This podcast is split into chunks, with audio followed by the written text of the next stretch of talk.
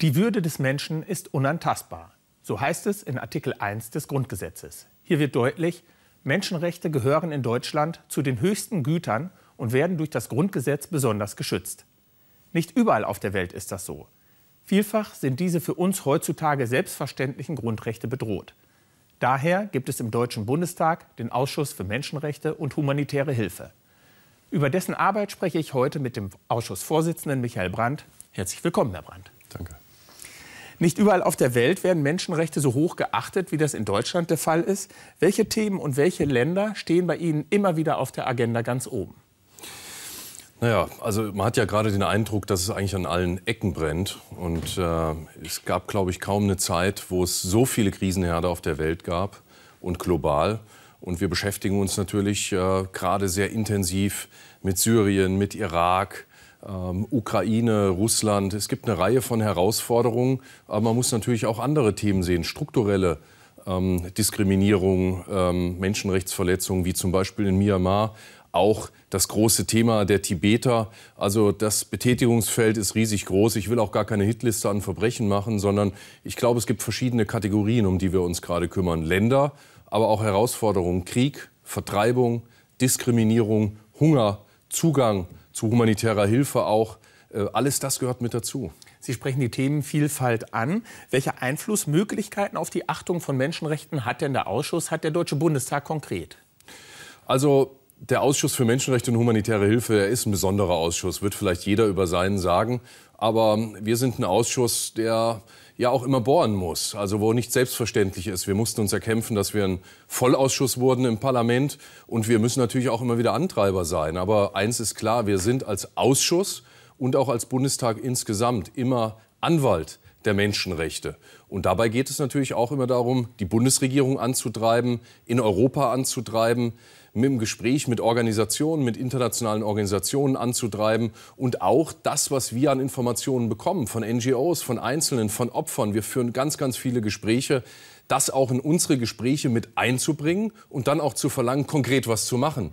Weil vom Reden alleine und von Resolutionen alleine wird kein Krieg beendet, wird die Situation nicht alleine verbessert sondern es muss immer wieder gepusht werden. Zu dem Ausschuss und dem Themenspektrum gehört auch das Programm Parlamentarier schützen Parlamentarier. Was hat es damit auf sich?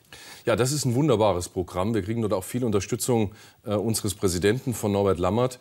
Wir haben uns zur Aufgabe gemacht, zum einen die großen Themen, Strukturfragen, Menschenrechtsverletzungen auf andere Regierungen einzuwirken, auch in unserem Bereich zu schauen. Aber es gehört immer gleichzeitig auch dazu, sich um Einzelfälle zu kümmern. Mhm. Und wir als Mitglieder im Ausschuss für Menschenrechte und humanitäre Hilfe sprechen, haben Selbstpartnerschaft übernommen, aber versuchen auch andere Kollegen anzusprechen, weil es ist eben nicht egal, ob man Einzelfälle unter den Tisch fallen lässt oder ob man sie anspricht gegenüber Regierungen. Nicht nur als Menschenrechtsausschuss, sondern auch dann, wenn Kollegen, die aus dem Wirtschaftsausschuss sind, aus dem Verkehrsausschuss sind oder wo auch immer sie sein mögen, bei Reisen in verschiedene Länder, wir Parlamentarier sind ja unterwegs, einzelne Schicksale anspricht, weil das gefällt den Regimen ganz oft nicht dass sie angesprochen werden auf die Menschenrechtsverletzungen. Und das ist ganz wichtig. Das gehört auch dazu. Große Themen und auch die Einzelfälle.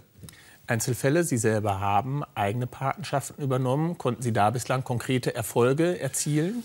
Also ich spreche weniger gern und wir im Ausschuss über die Erfolge, solange die Liste so lang ist an den, derjenigen, die Unterstützung brauchen und die in ganz schlimmen Situationen sind. Aber wir hatten jetzt gerade aktuell einen Fall einer Gewerkschafterin aus Vietnam, ganz, ganz schlechte Arbeitsbedingungen. Sie hat sich für verbesserte Arbeitsbedingungen eingesetzt, ist verhaftet worden, ist gefoltert worden im Gefängnis, ist ganz offensichtlich an Brustkrebs erkrankt. Ich sage offensichtlich, weil es keine richtige Untersuchung gegeben hat. Und ich habe mich mit der Mutter hier in Berlin getroffen. Die hat die Kraft aufgebracht. Und das sind immer ganz ja, persönliche Begegnungen, die einen auch motivieren, nicht äh, nachzulassen und nicht zu resignieren, weil angesichts der Herausforderungen, muss man schon manchmal sagen, geht die Kraft bei vielen äh, auch in eine, in eine Endsituation hinein. Und wenn dann eine Mutter vor Ihnen steht und sagt, meine Tochter, ihr müsst ihr helfen, ihr müsst euch für sie engagieren. Und es war ein Kollege auf dem Weg nach Vietnam, gerade zu diesem Zeitpunkt, wegen was ganz anderem. Und er hat gesagt, ich möchte in dieses Gefängnis gehen. Und äh, dann ist Folgendes überraschend passiert. Er konnte dort hingehen. Es haben andere Botschaften über Jahre versucht, die Norweger, die Deutschen. Er ist hingegangen, hat sie treffen können.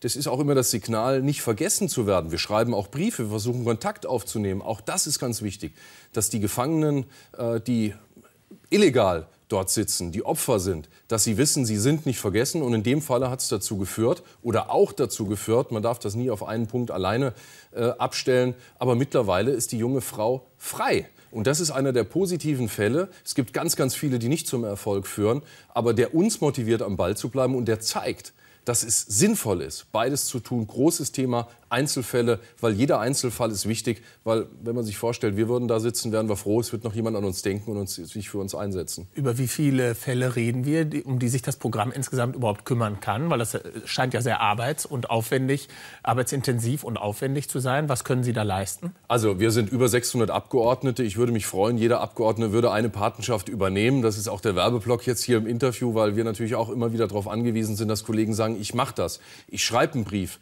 an diejenigen, die betroffen ist oder an denjenigen. Ich treffe mich mit dem Botschafter, ich schreibe an die Regierung, ich rede mit XY. Äh, und äh, es gibt eine Reihe von Anfragen und äh, wir unterstützen auch aus dem Ausschuss heraus. Wir haben ja auch Mitarbeiter, ein Ausschusssekretariat, um das auch zu flankieren. Also es muss niemand übermäßig viel arbeiten, sondern wir können da auch eine ganze Menge Unterstützung leisten. Also hier der Aufruf, möglichst viele Kollegen sollten die Chance wahrnehmen, denn es lohnt sich. Der Ausschuss trägt den Titel Ausschuss für Menschenrechte und humanitäre Hilfe. Wobei geht es genau, worum geht es genau bei der humanitären Hilfe? Ja, da gibt es auch wieder Unterschiede. Es gibt die ganz großen akuten Herausforderungen. Ich nehme zum Beispiel mal die Ebola-Krise. Wir hatten heute ein Gespräch mit Ärzte ohne Grenzen und mit einem der Koordinatoren, der vor wenigen Tagen aus dem Krisengebiet Sierra Leone zurückgekommen ist, um äh, zu erfahren, was funktioniert und was funktioniert auch nicht. Ganz praktisch, was muss in der Priorität jetzt passieren, was kann später passieren? Das war für uns eine wichtige Information in der akuten Krise, die uns ja wirklich bedroht. Er hat ein Buch dabei gehabt über den schwarzen Tod aus dem Mittelalter in Deutschland, hat gesagt, vieles von dem, was ich dort wiederfinde, das erlebe ich jetzt dort. Und ihr müsst euch jetzt kümmern, damit nicht auch diejenigen, die keine Jobs haben, die äh, hungern, denen es an Essen fehlt, die jetzt auch noch diese Krise zu bewältigen haben, Ebola. Und wir alle wissen, es hat mit viel Angst zu tun, dass ihr euch kümmern müsst, damit nicht auch Gewalttätigkeiten ausbrechen, auch gegenüber den Helfern im Übrigen. Also das ist eine Riesenherausforderung, akut. Aber es gibt natürlich auch die langfristigen Themen. Da ist es im Übrigen auch wichtig, als Menschenrechtsausschuss vernetzt zu sein. Ausschuss für Menschenrechte und humanitäre Hilfe, vernetzt zu sein auch mit den anderen Ausschüssen, mit dem Innenausschuss, wirtschaftliche Zusammenarbeit. Ja. Letztes Beispiel, DADAP Ostafrika. Mhm. Da haben Sie humanitäre Herausforderungen, Soforthilfe. Aber Sie müssen sich auch Gedanken machen über mittelfristige, langfristige Perspektiven, also die Lagerung von Getreide und vielen anderen Dingen. Da braucht es eine Vernetzung der Ressorts im Bundestag, in der Bundesregierung. Ich glaube, dass diese große Anzahl an Krisen, aber auch diese verdammt große Qualität an neuen Herausforderungen auch ein Punkt für uns ist, eine Chance ist in der Krise, stärker uns zu vernetzen, um schnell auf solche Krisen reagieren zu können, die keine Schablone haben, wie Ebola. Wenn Sie von reagieren sprechen, Sie sprechen von der aktuellen Ebola-Krise, wir sprechen über Menschenrechte, das sind alles Themen, die ja nicht nur vor Ort am grünen Tisch hier in Berlin und im Ausschuss behandelt werden können. Inwieweit findet da ein Austausch vor Ort statt mit diesen Thematiken, mit diesen Problemfeldern?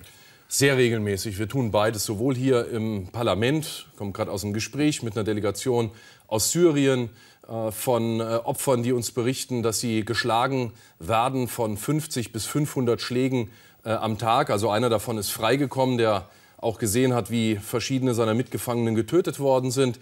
Also es gibt auch viele Gespräche hier in Berlin, aber nichts ersetzt den Eindruck vor Ort. Das geht nicht in allen Krisengebieten. Aber ich glaube schon, wenn man ein Land gesehen, gerochen, geschmeckt hat, äh, dann geht man mit anderen Fakten nach Hause, nach Hause und ist auch in der Argumentation gegenüber einer Regierung in einem Vorteil zu sagen, pass auf, ich weiß, wovon ich rede. Und ich habe diese und diese Fakten, um auch den Abgleich zu machen. Ich unterstelle niemandem Bösartigkeit in der Verwaltung. Aber als Parlamentarier sind wir oftmals in der Situation, dass wir anschieben müssen und auch manchmal gegen Widerstände gehen müssen. Das betrifft nicht nur die eigene Regierung, sondern der Austausch. Ich glaube, es gibt kaum ein Ausschuss oder eine Organisation insgesamt, die so viel Austausch mit nationalen wie internationalen Organisationen hat, wie unser Ausschuss. Und dann geht es am Ende darum, natürlich seinen Einfluss geltend zu machen, dass wir am Ende auch zu Handlungen kommen, zu Aktivitäten, um die Situation zu verbessern. Sind Sie bei dieser Ebola-Krise auch vor Ort? Haben Sie sich dort vor Ort schon ein Bild machen können? Es gibt Kollegen, die gereist sind, aber äh, es ist ja auch keine Abenteuerveranstaltung, dass man in die Welt reist und zu hohe Risiken einnimmt. Es gibt manchmal Situationen, wo man sich auch vorher selbst klar sein muss, mache ich das jetzt? Wie groß ist der Nutzen von dem, was ich da tue? Aber es gibt natürlich auch eine Reihe von anderen Krisenherden. Die Ukraine, ich habe Ostafrika angesprochen. Äh, da gibt es natürlich auch Milizen, Al-Shabaab, die infiltriert werden in die, in die Flüchtlingscamps. Aber ich glaube, es ist unerlässlich. Man kann das nicht vom grünen Tisch aus machen. Und vor allen Dingen ist es ja auch so, mit den NGOs, mit den Organisationen, mit denen Sie vor Ort sprechen, die reden anders mit Ihnen als am grünen Tisch, weil die sind in hautnahen Situationen, Risiken auseinandergesetzt. Im Übrigen gilt das nicht nur für die NGOs, sondern zum Beispiel auch für unsere Bundeswehr, die ja auch an vielen Stellen hilft. Und deswegen gehört beides dazu und es ist unerlässlich. Und äh, ich glaube, es ist auch wichtig, das ist ein Nebeneffekt, aber es ist auch ganz wichtig, den Beteiligten vor Ort zu signalisieren. Ihr seid auf dem Schirm, ihr habt Ansprechpartner. Und wenn wir weg sind aus der Krisensituation, hier ist meine Telefonnummer, ihr habt Ansprechpartner und da gibt es eine Reihe von sehr engagierten Kollegen. Ein wichtiger Bestandteil der Ausschussarbeit besteht ja auch aus den öffentlichen Anhörungen. Hier laden Sie externe Experten ein, die Ihnen zu den verschiedensten Themen dann Rede und Antwort stehen. Welchen Stellenwert hat diese Art von Informationsbeschaffung für den Ausschuss? Also wir haben erstmal in unseren Ausschusssitzungen immer circa drei Unterrichtungen zu aktuellen Themen, zum Beispiel gerade gestern über Syrien, über Irak, auch über die Ukraine, über die Situation in Aserbaidschan. Also Sie sehen, es ist wirklich äh, gnadenlos, was an Themen dort äh, auf dem Tableau liegt. Und wir nehmen uns dann Themen vor, gesondert Themen vor, wo wir sagen, die müssen wir etwas noch tiefer bohren, damit wir nicht nur von der aktuellen Welle erfasst werden, sondern Themen, die wir dann in den Anhörungen mit Experten erörtern, wo wir tiefer gehen können, wo wir dann auch Handlungsvorschläge machen können. Und das tun wir dann in diesen Anhörungen. Und wir verbinden mit der Anhörung auch immer eine Delegationsreise. Es gibt eine Anhörung am 12. November. Worum wird es dabei gehen? Da wird es um die Situation der Sinti und Roma in Deutschland und Europa gehen. Das heißt, wir schauen nicht nur weltweit nach Lateinamerika oder nach Russland oder nach Afrika, sondern wir müssen auch unseren eigenen Fokus nehmen. Das steht nicht immer in erster, in erster Linie, weil natürlich die Herausforderung der Menschenrechte in Deutschland eine völlig andere ist als in Aserbaidschan oder als im Iran. Aber wir haben uns dieses Thema vorgenommen, weil natürlich auch hier es Herausforderungen gibt. Und wir wollen uns ein eigenes Bild machen, wo läuft es gut, wo läuft es schlecht, was ist zu verbessern. Sie sprachen über, den, über die große Themenvielfalt auf Ihrer Agenda im Ausschuss. Wie kommt zum Beispiel das Thema jetzt Sinti und Roma auf die Agenda? Was ist der Anlass dafür, dass es da konkret eine Anhörung zu geben wird? Was hat da den Ausschlag gegeben? Also wir machen uns am Anfang des Jahres immer Gedanken, was können die zwei Schwerpunktthemen sein? Das ist in diesem Jahr zum einen der Menschenhandel und die Zwangsprostitution, äh, bezogen sehr auf die Opfer, die in Deutschland, man muss es so sagen, produziert werden. Das sind die Länder Rumänien, Bulgarien, Moldau, wo Frauen äh, hier ausgebeutet werden zur Zwangsprostitution, missbraucht werden. Im Übrigen auch Ausbeutung zum Zwecke der Arbeitsausbeutung. Äh, auch das Problem hat deutlich zugenommen. Dazu gab es eine Anhörung in diesem Jahr, auch eine Reise. Wir sind vor sechs Wochen in diese drei Länder gestartet. Drei Länder in fünf Tagen, das ist auch eine besondere Herausforderung.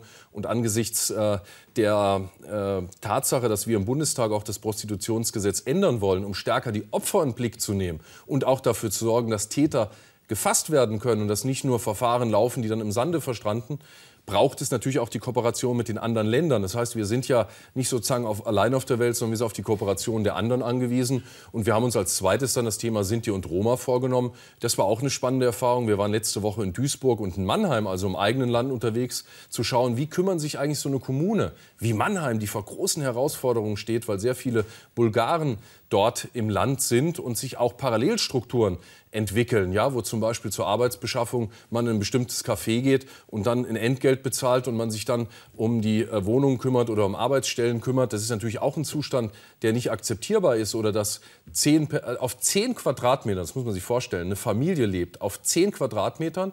Ich habe hab es gesehen, drei Quadratmeter äh, waren über Kopfhöhe. Das andere war in Schräge mhm. und da war eine Dusche untergebracht, eine Toilette und äh, auch noch eine Waschgelegenheit. Ist das also, kennzeichnend für die Situation der Sinti und Roma in sind, Deutschland? Das, oder? das waren gar keine Sinti und Roma, aber es zeigt, dass wir auch einen Bedarf haben, hier zu reden, gerade in solchen Städten wie Mannheim und Duisburg. Wie mhm. können wir das unterstützen? Da ist der Bundestag auch nicht allein.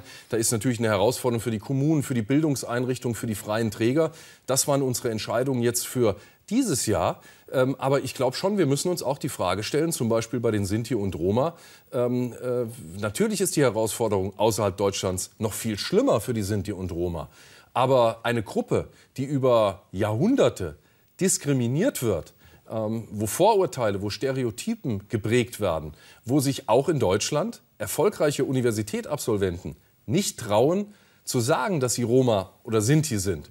Äh, das muss uns ja auch Anlass geben zu fragen, ähm, ob wir nicht auch mehr tun können, aufzuklären in unserer eigenen Bevölkerung über diese Stereotypen, auch über Bildungseinrichtungen und Bildungsverstärkung bei den Sinti und Roma, konkrete Unterstützung äh, dort auf den Weg zu bringen. Da sind wir im Gespräch auch mit dem Zentralrat der Sinti und Roma, der auch bei der Anhörung äh, mit da, dabei sein darf. Weil man darf ja eins nicht übersehen, das ist ja eine, eine Art Teufelskreis. Wenn die Beteiligten gesagt bekommen, ich mag dich nicht, weil du ganz unten auf der Stufe stehst und ich lasse dich keine Stufe höher, sondern du bleibst da unten, dann ist es ein Teufelskreis, den müssen wir aufbrechen. Wer hätte im Übrigen, wer weiß in Deutschland, dass Charlie Chaplin äh, Roma war oder dass Marianne Rosenberg, eine bekannte Sängerin, Sintessa ist. Und viele davon sagen, ich möchte das eigentlich nicht sagen, weil ich dann Diskriminierung befürchte. Die ist natürlich unterschiedlich ausgeprägt. Aber in Europa, ich denke zum Beispiel an Serbien, Kosovo, äh, wir verhandeln über die Aufnahme in die Europäische Union. Das ist auch eine Aufgabe der Länder, mit ihren Minderheiten wie den Sinti und Roma ordentlich umzugehen. Da müssen wir auch unserer Verantwortung gerecht werden als Staat, auf diese Länder einzuwirken. Es ist eure Aufgabe. Also hier sehen Sie nicht nur europaweit, sondern auch in Deutschland noch einen großen Handlungsbedarf, dass es da Verbesserungspotenzial für diese Situationen gibt. Man kann sich immer verbessern. Unsere Herausforderungen in Deutschland sind andere, aber ich halte es für richtig, dass wir auch bei uns manchmal schauen, wo gibt es noch Verbesserungen. Aber die Dimension ist schon eine komplett andere. Was erwarten Sie konkret von der Anhörung zu dem Thema Sinti und Roma am 12. November? Noch mehr Einblicke, äh, auch von den Verbänden der Sinti und Roma, wo sie eigene Vorstellungen haben, wie man was verbessern kann, um nicht neue Diskriminierung auf den Weg zu bringen. Und da bin ich sehr gespannt. Das werden wir mit Interesse verfolgen. Herzlichen Dank, Michael Brandt, Vorsitzender des Ausschusses für Menschenrechte und humanitäre Hilfe. Das war unsere Sendung im Interview. Ich bedanke mich für Ihr Interesse und auf Wiedersehen.